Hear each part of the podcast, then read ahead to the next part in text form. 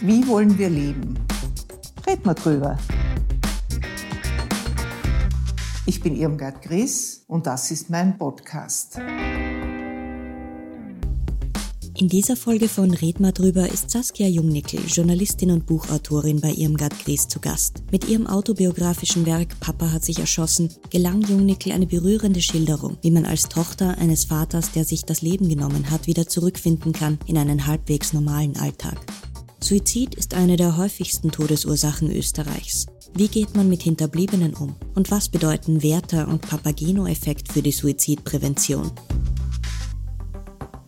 Meine heutige Gesprächspartnerin ist Saskia Jungnickel, eine junge Autorin. Sie hat zwei viel beachtete Bücher geschrieben, ein sehr persönliches über die Selbsttötung ihres Vaters. Papa hat sich erschossen und dann noch ein zweites Buch bisher, es werden ja noch weitere Folgen, in dem sie sich mit dem Tod auseinandersetzt. Und das zweite Buch heißt Eine Reise ins Leben. Vielen Dank für die Einladung. Ich freue mich sehr, dass ich hier sein darf. Beide Bücher sind erfolgreich. Und das ist schön für eine junge Autorin. Sie sind ja an sich Journalistin, aber so weit weg ist das ja nicht. Aber ich stelle mir vor, das ist schon noch ganz was anderes, wenn man dann ein Buch verfasst. Sie waren auch einmal Chefredakteurin, dafür einige Zeit bei Datum. Aber es ist schon ein großer Unterschied dann als Autorin, seinen eigenen Namen auf einem Buchcover geschrieben zu sehen. Ich möchte jetzt gern auch mit einem Zitat oder mit einem Ausspruch beginnen, den ein junger Mann gemacht hat, der sich dann das Leben genommen hat. Und dieser Ausspruch geht jetzt sinngemäß so, die Hoffnung stirbt nicht zuletzt, weil die Hoffnung nicht sterben kann. Jetzt stimmt das sicher für das abstrakte Institut Hoffnung. Es wird immer Hoffnung geben. Aber stimmt es auch für den Einzelnen? Gibt es da auch Situationen und Phasen, wo man jetzt sagt, da ist keine Hoffnung mehr da? Also es gab lange Zeit oder oft Momente in meinem Leben, wo ich keine Hoffnung hatte. Ich meine, die Frage ist auch immer, worauf hofft man und was ist Hoffnung und inwieweit braucht man sie auch, wofür. Aber natürlich gab es diese Zeit lange und oft. Und was ich jetzt bemerke, weil ich ja jetzt quasi schon einen Schritt weiter weg bin von dem Buch und auch von dieser wirklich sehr intensiven Verarbeitung, ist, dass Menschen, wenn sie mir heute schreiben und wenn sie quasi verfolgen, was ich so mache, medial oder auch poste, sagen wir mal in sozialen Netzwerken, dass sie sagen, das gibt ihnen Hoffnung. Dass sie jetzt keine haben, aber dass sie sehen, dass Menschen, die Ähnliches erlebt haben und die in einer solchen Phase waren, heute wieder glücklich sind und es ihnen heute wieder gut geht. Und das macht Mut und das gibt Hoffnung. Und das merke ich zum Beispiel schon, ja. Und bei Ihnen selber auch? Hat Ihnen das Schreiben des Buches auch geholfen, wieder Hoffnung zu haben? Wie Sie das beschreiben, war das ja ein völliger Absturz für Sie. Ne, Sie hatten einige Jahre vorher Ihren Bruder verloren, einen älteren Bruder, den Sie sehr geliebt haben und der ein Mittelpunkt Ihrer Familie war.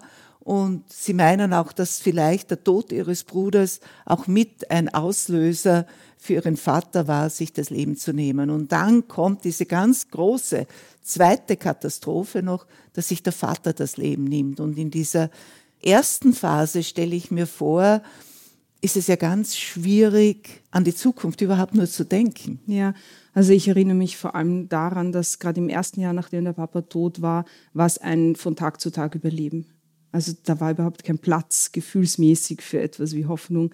Da war ich damit beschäftigt, zuerst einmal wirklich ein völliges Gefühlschaos zu ordnen. Also der Till, mein Bruder, ist vier Jahre zuvor gestorben und das war anders, weil der ist einen natürlichen Tod gestorben.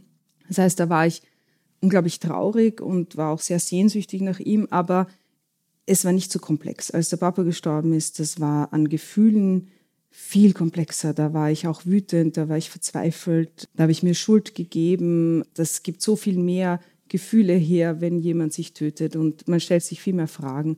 Und rückblickend gesehen, glaube ich, habe ich die ersten zwei Jahre wie in einem Funktionieren erlebt, also in einem von Tag zu Tag und Natürlich, Hoffnung ist immer irgendwo da, weil sonst würde man aufgeben und nicht aufstehen am nächsten Tag. Aber es war harte Arbeit und zwei wirklich, wirklich harte Jahre. Und das Buch entstanden ist ja dann erst fünf Jahre später und ich erinnere mich, ich glaube nach zwei oder drei Jahren, als ich das erste Mal wieder so ein Gefühl hatte von wirklichem Glück. Und das war ganz besonders für mich und das hat mir wirklich Hoffnung gegeben. Also das hat vieles für mich wieder gerade gebügelt, weil man hört auf an Dinge zu glauben, man hört auf daran zu glauben, dass es jemals wieder gut wird oder dass man wieder aus sich heraus wirklich lachen wird oder so. Und dann war das plötzlich wieder da, so aus dem Nichts. Und ich habe damals auf die U-Bahn gewartet und ich habe sie vorbeifahren lassen und noch eine vorbeifahren lassen, weil man bleibt dann sitzen und man genießt einfach wirklich dieses Gefühl, dass auf einmal wieder Licht scheint und es wird irgendwann besser werden. Und daran erinnere ich mich heute noch. Also das ist das Gute, es gibt auch solche Momente und danach gibt es wieder schlechte Momente, aber die Guten werden mehr und das erzeugt dann immer wieder noch mehr Hoffnung. Ja. Aber ist da nicht durch das Schreiben das alles wieder hochgekommen? Weil Sie schreiben das ja wie einen Bericht, sodass man diese Situation unmittelbar miterlebt. Ja?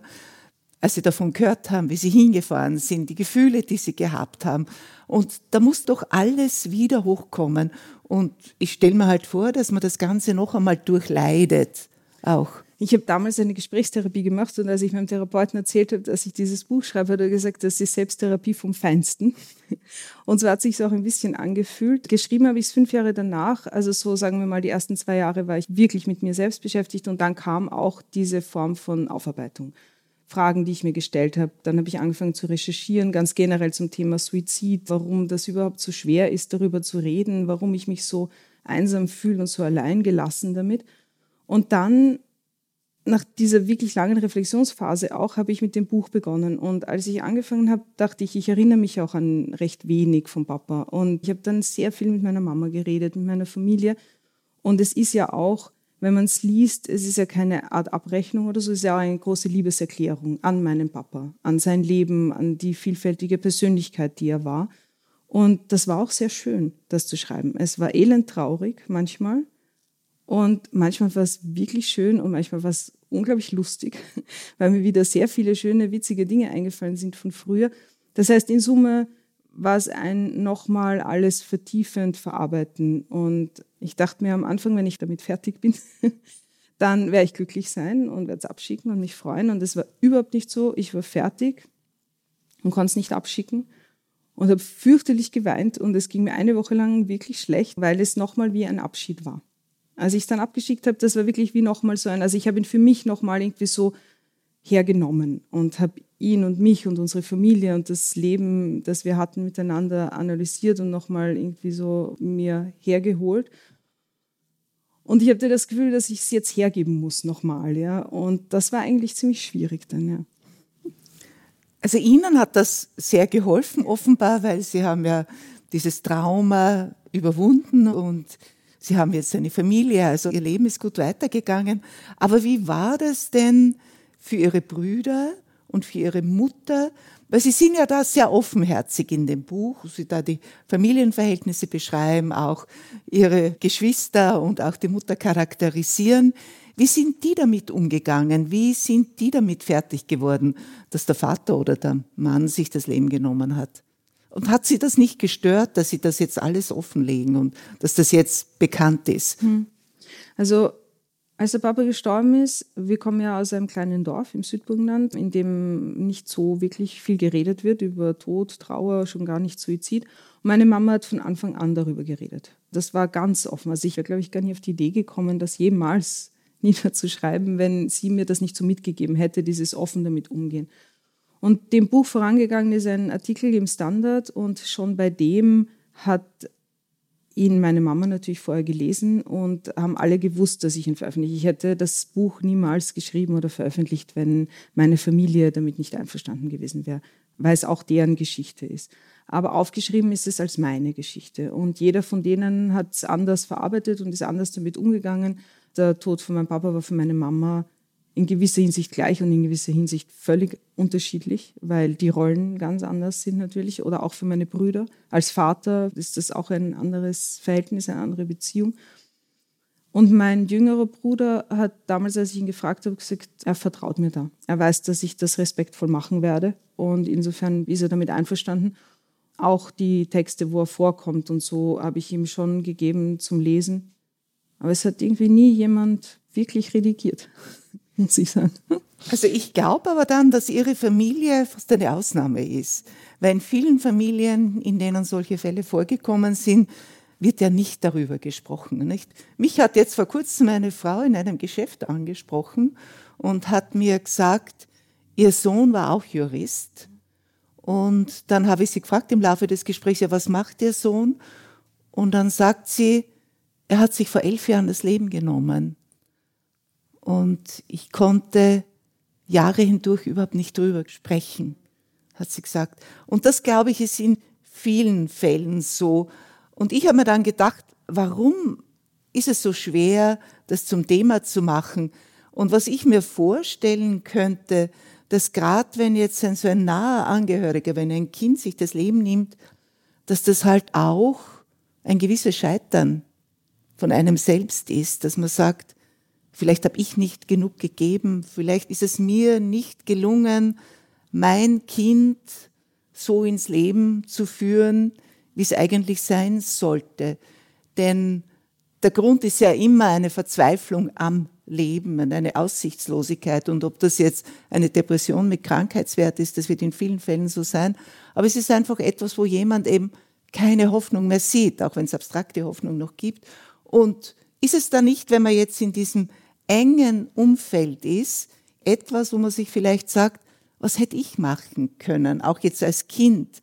Wie hätte ich meinem Vater noch viel stärker deutlich machen können, wie wichtig er für mich ist und dass ich ihn brauche. Und offenbar ist es mir nicht so gelungen. Also ich könnte mir vorstellen, dass das schon eine Rolle spielt, dass es Menschen so oder vielen Menschen, Ihnen Gott sei Dank nicht und Ihrer Familie nicht, aber vielen Menschen schwerfällt, darüber zu sprechen. Also zunächst mal finde ich, dass nicht darüber zu reden nichts löst. Insofern bin ich ein großer Befürworter des darüber Sprechens. Und das bezieht sich nicht nur auf Suizid, sondern auch Tod und Trauer generell. Und das andere ist natürlich Schuld, ein ganz großes Thema bei Suizid von Angehörigen, ein ganz, ganz großes Thema. Und egal wie viele Jahre vergehen, immer kommen Menschen zu mir und wenn da 40 Jahre vergangen sind und die trotzdem wirklich noch das mittragen und irgendwie das Gefühl haben, sie hätten vielleicht zu wenig getan. Jetzt ist so, man kann Dinge tun, aber der andere muss sie auch annehmen. Das ist keine Einbahnstraße. Wir wussten, dass es meinem Vater nicht so gut geht zum Schluss, vor allem nachdem der Till gestorben war. Wir haben mit ihm geredet, wir haben versucht, ihn dazu zu bringen, sich Hilfe zu nehmen. Wenn das nicht angenommen wird, dann kann man nichts machen. Also ich finde, Schuld muss man da sehr begrenzt ziehen. Man ist nicht schuld daran, dass jemand sich umbringt oder jeder ist schuld daran, ja, weil im Laufe eines Lebens trifft man ständig Entscheidungen und man hat ständig irgendwo einmal den Weg nach links oder rechts und man entscheidet sich dafür. Man trifft ständig Menschen, die einen entweder bestärken und bekräftigen oder niedermachen und kritisieren. Und entweder man gibt dann pauschal jedem die Schuld, weil es immer auch hätte anders laufen können oder eben nicht. Ja. Im Endeffekt war es dann seine Entscheidung, das zu tun. Und ich bleibe zurück. Und ich als Angehöriger habe auch Rechte. Und ich habe auch etwas, was ich jetzt mit mir mittragen muss, mein Leben lang, was ich nicht verschuldet habe. Und mir hilft es nicht, wenn ich nicht darüber reden darf. Und mir hilft es nicht, wenn ich in einem Klima lebe, in dem es nicht möglich ist, über so etwas Grauenvolles zu reden, wie dass der eigene Vater oder das Kind sich getötet hat. Wenn wir nicht miteinander darüber reden können, dann bleibt jeder mit diesem Gefühl in diesem erstarrten Universum quasi für sich alleine und das wird nie irgendwo etwas voranbringen. Und ich merke es halt ganz besonders bei uns am Land. Bis in die 80er Jahre war das ja so, dass Menschen, die sich getötet haben, nicht am Friedhof begraben wurden, also keine katholische Verabschiedung bekommen haben. Und ich erinnere mich, als ich jung war, da hat sich ein Puppe im Dorf umgebracht, der war vielleicht zwölf oder so, und dessen Mutter hat dann gelogen und gesagt, er ist so gestorben, weil sie Angst hatte, dass sie dann noch mehr ausgeschlossen wird. Und gerade Menschen, die gerade jemanden so verloren haben, die brauchen das nicht. Die brauchen Unterstützung und Liebe und Nähe und gerade eine Basis, auf der man wertfrei reden darf, ja, und alles einmal sagen darf, was einem durch den Kopf geht und nicht eine Vorverurteilung. Also und da hat sich Gott sei Dank die gesellschaftliche Einstellung geändert, auch die Einstellung der katholischen Kirche. Also ich kann mich auch an das erinnern und dann war der Ausweg immer der, dass man gesagt hat, er war in dem Moment oder sie nicht mehr bei Sinnen. Und daher kann man sie nicht vorwerfen, daher ist es keine Schuld und daher kann man dann kirchlich begraben, wobei man sagen muss, heute ist die Bedeutung dessen sowieso geringer geworden. Aber unabhängig davon hat sich die Kirche da Gott sei Dank auch schon geändert. Ja, und ich will nur sagen, dass ich auch sehr oft eingeladen werde, interessanterweise von kirchlichen Organisationen, auch aus der katholischen Kirche, dass die da wirklich sehr viel machen. Also es ist oft der Einzelne dann natürlich, der da was bewirken will, aber das ist ganz wichtig, ja. Was sich da in den letzten Jahren oder Jahrzehnten ganz entscheidend geändert hat, das ist auch die Einstellung der Medien zur Selbsttötung. Das beginnt schon bei der Wortwahl. Man spricht eigentlich nicht mehr vom Selbstmord, weil Mord ist ja was Schreckliches hinterrücks, nicht? Wird da jemand ums Leben gebracht, sondern man spricht von Selbsttötung oder von Suizid. Und die Medien legen sich da auch Zurückhaltung auf, indem sie nicht detailgenau über eine Selbsttötung, über einen Suizid berichten. Und es gibt auch immer einen Absatz, wo steht, wenn Sie depressiv sind, dann wenden Sie sich an, da erhalten Sie Rat und Hilfe. Denn als die Leiden des jungen Werther veröffentlicht wurden, gab es ja Massensuizide. Das ist einfach, der Nachahmungseffekt ist da sehr stark. Und umgekehrt ist es aber genauso stark oder genauso verhaltensbildend, wenn man zeigt, dass es möglich ist, durch Zuwendung zu einem Menschen, der vielleicht so am Rand steht, ihn zurückzuziehen. Man spricht auch vom Papageno-Effekt, weil die drei Knaben den Papageno davon abhalten, dass er sich das Leben nimmt. Und ich finde das schon eine sehr gute Entwicklung. Und so wie Sie Ihr Buch geschrieben haben, ist das ja auch sehr stark aufklärend, sehr stark mutmachend, thematisiert das zwar, aber in eine Richtung, die wieder Hoffnung gibt. Mhm. Ja, also während ich das Buch geschrieben habe, habe ich mich ja sehr viel damit beschäftigt, weil das Letzte, was ich wollte, wäre gewesen, ein Buch zu schreiben, das diese Vorgaben nicht einhält. Und eben, wie Sie vorher gesagt haben, Papageno-Effekt, also gute Suizidberichterstattung kann auch eine Chance sein ja, und kann auch was geben. Und ich merke es halt ganz stark bei den Reaktionen, dass mir auch Menschen schreiben, ein Drittel oder so ungefähr sind Menschen, die schreiben, sie haben selbst darüber nachgedacht, sich zu töten. Und jetzt haben sie das Buch gelesen und suchen sich Hilfe und streichen sich Sätze an und gehen damit zu ihren Verwandten, zu ihrer Familie und zeigen ihnen, wie sie sich fühlen. Und das durchbricht schon etwas, ja. Und wenn erst einmal diese Stille und diese Sprachlosigkeit überwunden ist und wenn es eine Möglichkeit gibt, darüber zu reden, dann kann das beiden Seiten helfen. Das hilft den Hinterbliebenen, weil sie nicht allein bleiben mit ihrer Trauer und ihren widersprüchlichen Gefühlen. Und es hilft den Menschen, die sich töten wollen, weil sie sich trauen, darüber zu reden und weil sie angehört werden und weil man ihnen leichte Hilfe geben kann. Wenn jemand über etwas nie reden kann, dann kann man ihm nicht helfen und man kann ihm keine Hilfe anbieten. Aber gute Berichterstattung und gut darüber zu reden und zu schreiben kann helfen, Suizid zu reduzieren. Eine Frage, die ich mir immer wieder stelle, ist, inwieweit kann die Gesellschaft als Ganzes dazu beitragen, dass jemand nicht diese wirklich einmalige Chance, ein Leben zu leben, zu leben. Das ist so ein Glücksfall. Nicht, wenn man sich die Evolution anschaut, dass jetzt jemand so wie Sie oder wie ich oder wir alle geboren wird. Ne? Das ist schon ein absoluter Glücksfall. Diese Chance zu leben nicht nützen kann, was kann die Gesellschaft tun? Und ich glaube, das sind schon mehrere Dinge. Eine Sache ist sicher, dass wir einander gegenüber offener sind, dass wir die Möglichkeiten erweitern, ein sinnvolles Leben zu führen. Also nicht unter dem Druck, dass man unbedingt irgendetwas erreichen will, immer mit der Gefahr, dass man hier scheitert. Also dass man wirklich eine Aufgabe im Leben findet. Da kann die Gesellschaft dazu beitragen. Indem sie auch den verschiedenen Lebensentwürfen Wertschätzung entgegenbringt. Ihr Vater war Künstler und gerade für Künstler ist es sehr schwer, da in ihrer Individualität anerkannt zu werden, wertgeschätzt zu werden. Das heißt jetzt nicht, dass man die Werke kaufen muss oder dass man sie anhören muss, aber allein, dass man diese Leistung auch respektiert und dass man diese Leistung auch schätzt. Also ich glaube, das ist ganz wichtig. Und was auch ganz wichtig ist, und da sind wir schon einen weiten Weg gegangen, dass psychische Krankheiten als Krankheiten gesehen werden, als etwas, was eben dieser Mensch hat, was ihn auch ausmacht und wo man auch etwas tun kann, dass die negativen Auswirkungen nicht eintreten. Wir haben eine entwickelte Medizin, wir haben die Möglichkeit verschiedener Therapien, dass sich jemand nicht genieren muss, wenn er sagt, ich fühle mich jetzt ganz schlecht oder das eigene Kind fühlt sich schlecht. Also ich kenne einige Kinder, meine eigenen mit eingeschlossen. Und dass jemand in diesem Erwachsenwerden nicht durch eine Krise gehen muss, das ist selten. Das ist eher die Ausnahme. Mancher übersteht es mit der Hilfe von Freunden und mancher braucht professionelle Hilfe. Dass man das enttabuisiert, dass man das als etwas annimmt, was zum Menschsein dazugehört und diese Hilfe auch bietet. Also ich glaube, da hat die Gesellschaft eine ganz wichtige Aufgabe auch. Und die Politik, finde ich. Es ist auch die Frage, was kann die Politik tun?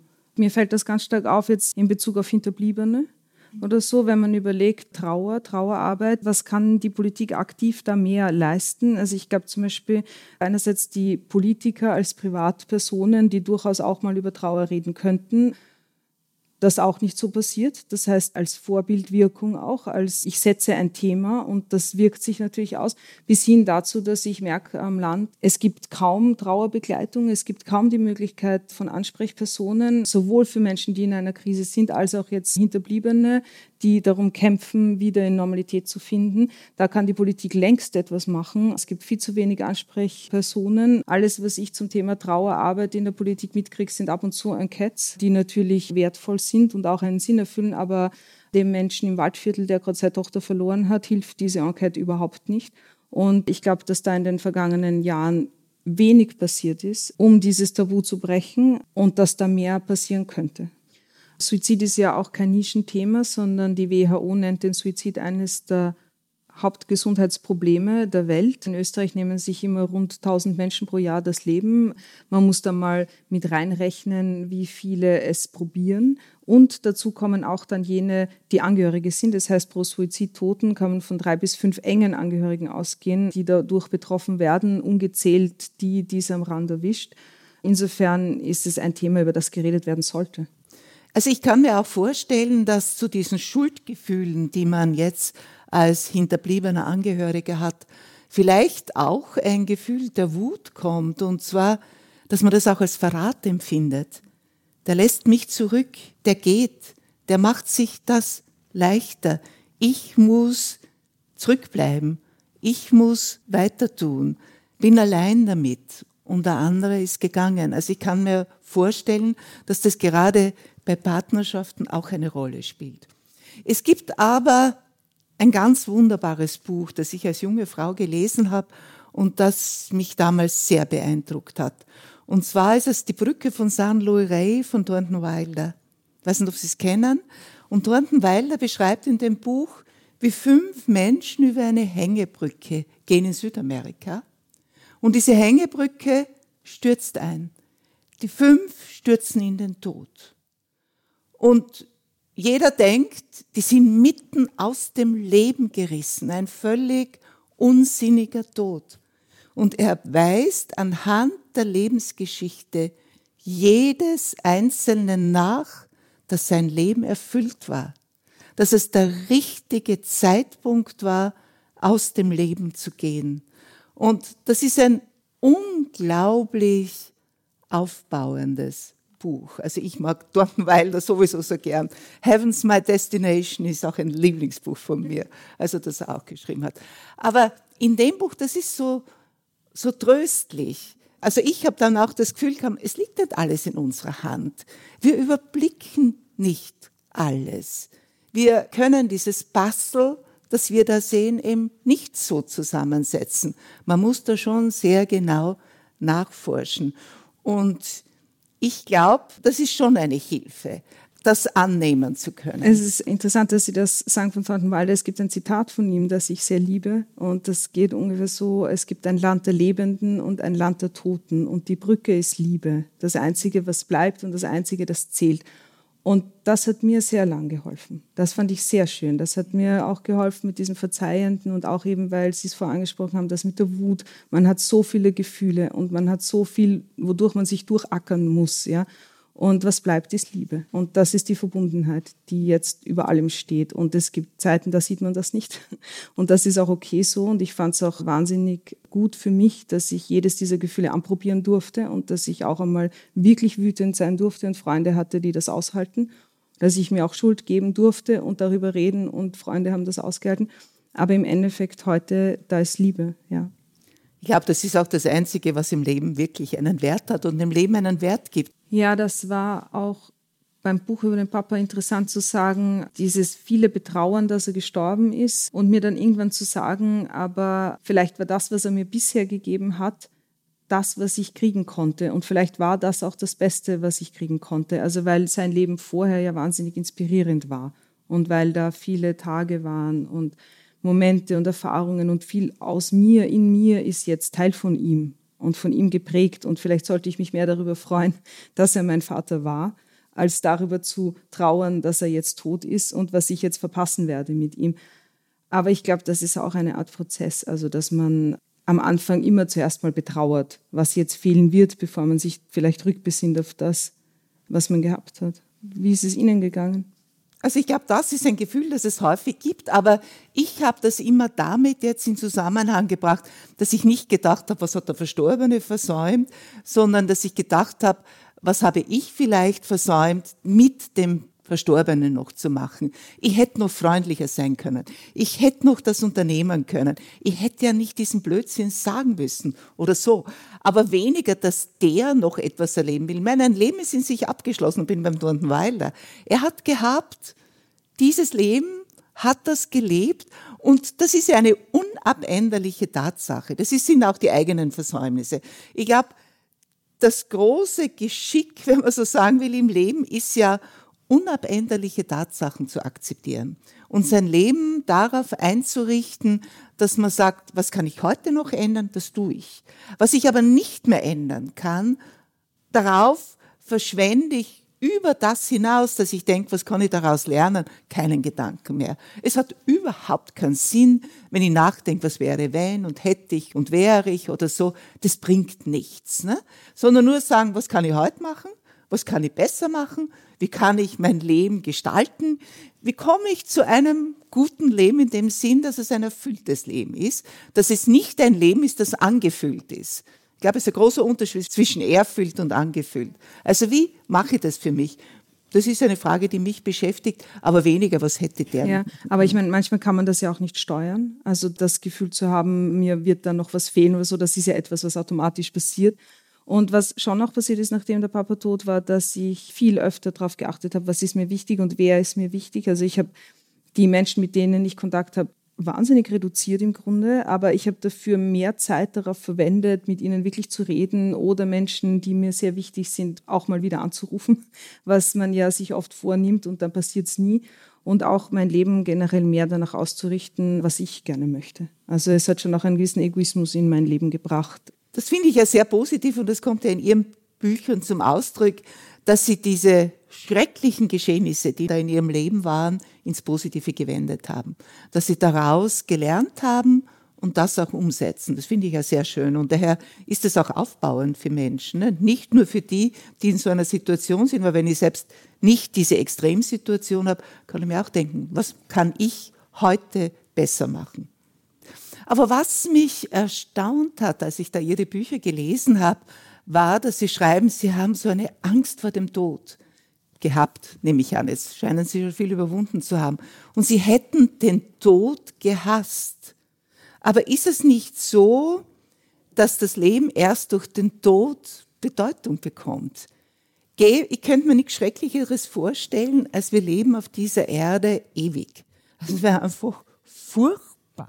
Selbst wenn wir da jung und kräftig bleiben, also die Fadesse, die sich dann notgedrungen einschleichen muss, ich glaube, das ist unvermeidbar. Und da gibt's noch ein schönes Zitat, und das ist jetzt von Shakespeare. Ich hoffe, ich kann es jetzt richtig wiedergeben. Und zwar im Sturm heißt es, We are such stuff as dreams are made on, and our little life is rounded with a dream.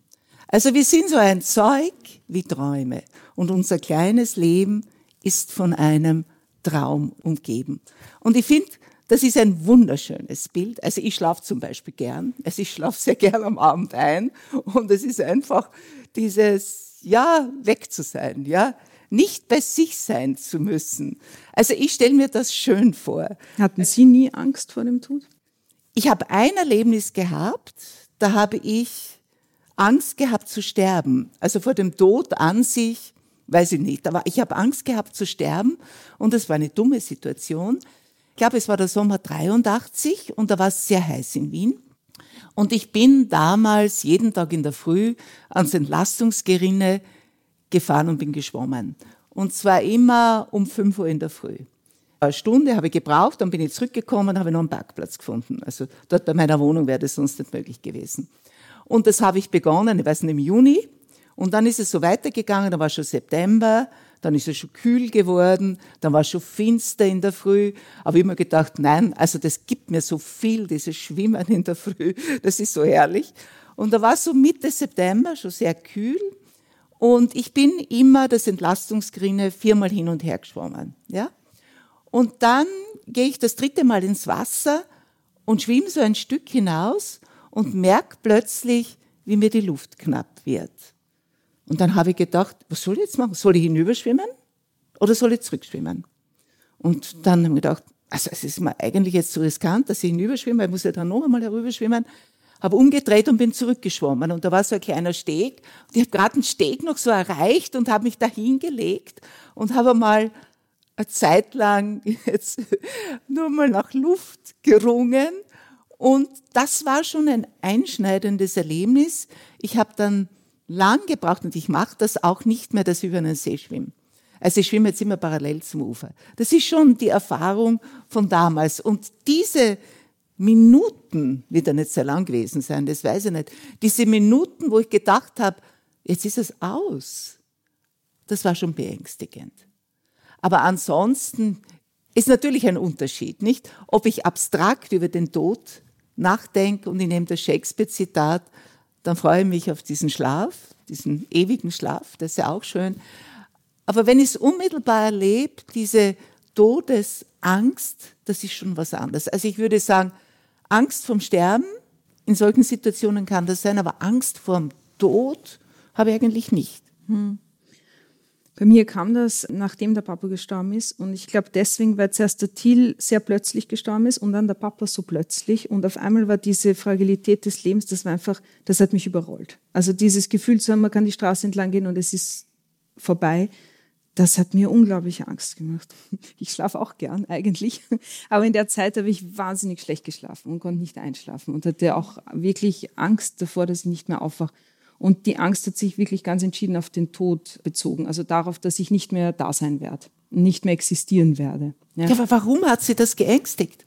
Na, weil da so viel war, dass ich noch sehen wollte. Also das war für mich ganz essentiell, dieses Gefühl zu haben, was ich also es war so, als mein Papa gestorben ist, kurz danach ist Barack Obama Präsident der USA geworden. Und ich habe eine Zeit lang an nichts anderes denken können, als dass er nicht mitgekriegt hat, dieser aufgeklärte, interessierte Mensch, dass der erste schwarze US-Präsident wird. Ja, was wirklich ein historisch wertvoller Moment war. Und irgendwie war das für mich so ein, ich will das alles mitkriegen. Ich will alles sehen. Ich will die Welt sehen in 100 Jahren, in 1000 Jahren. Ich möchte sehen, wie sie sich entwickelt, wie sich die Kontinente verschieben. Ich will einfach gesellschaftliche Strukturen weiterverfolgen, wie die Politik weitergeht und dass ich dann nicht mehr da sein könnte und das mitkriege, das hat mich total, das fand ich einfach furchtbar.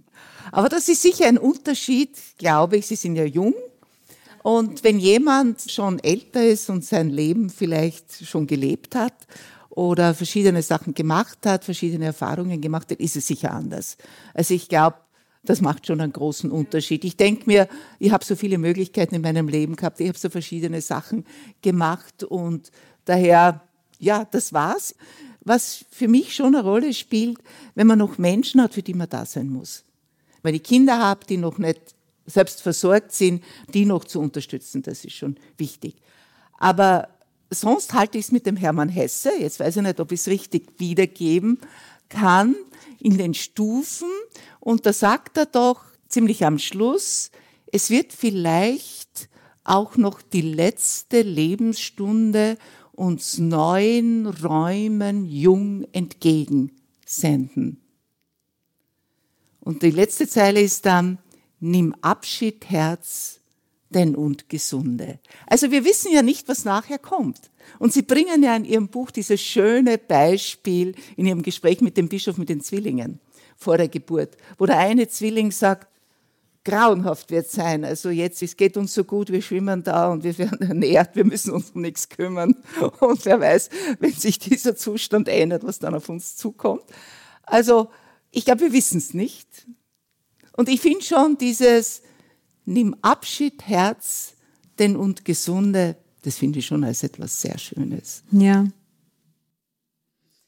Hm. Ich weiß nicht, was danach kommt. Sie sind noch jung. Und ich verlasse mich lieber auf das, was ich jetzt sehen kann.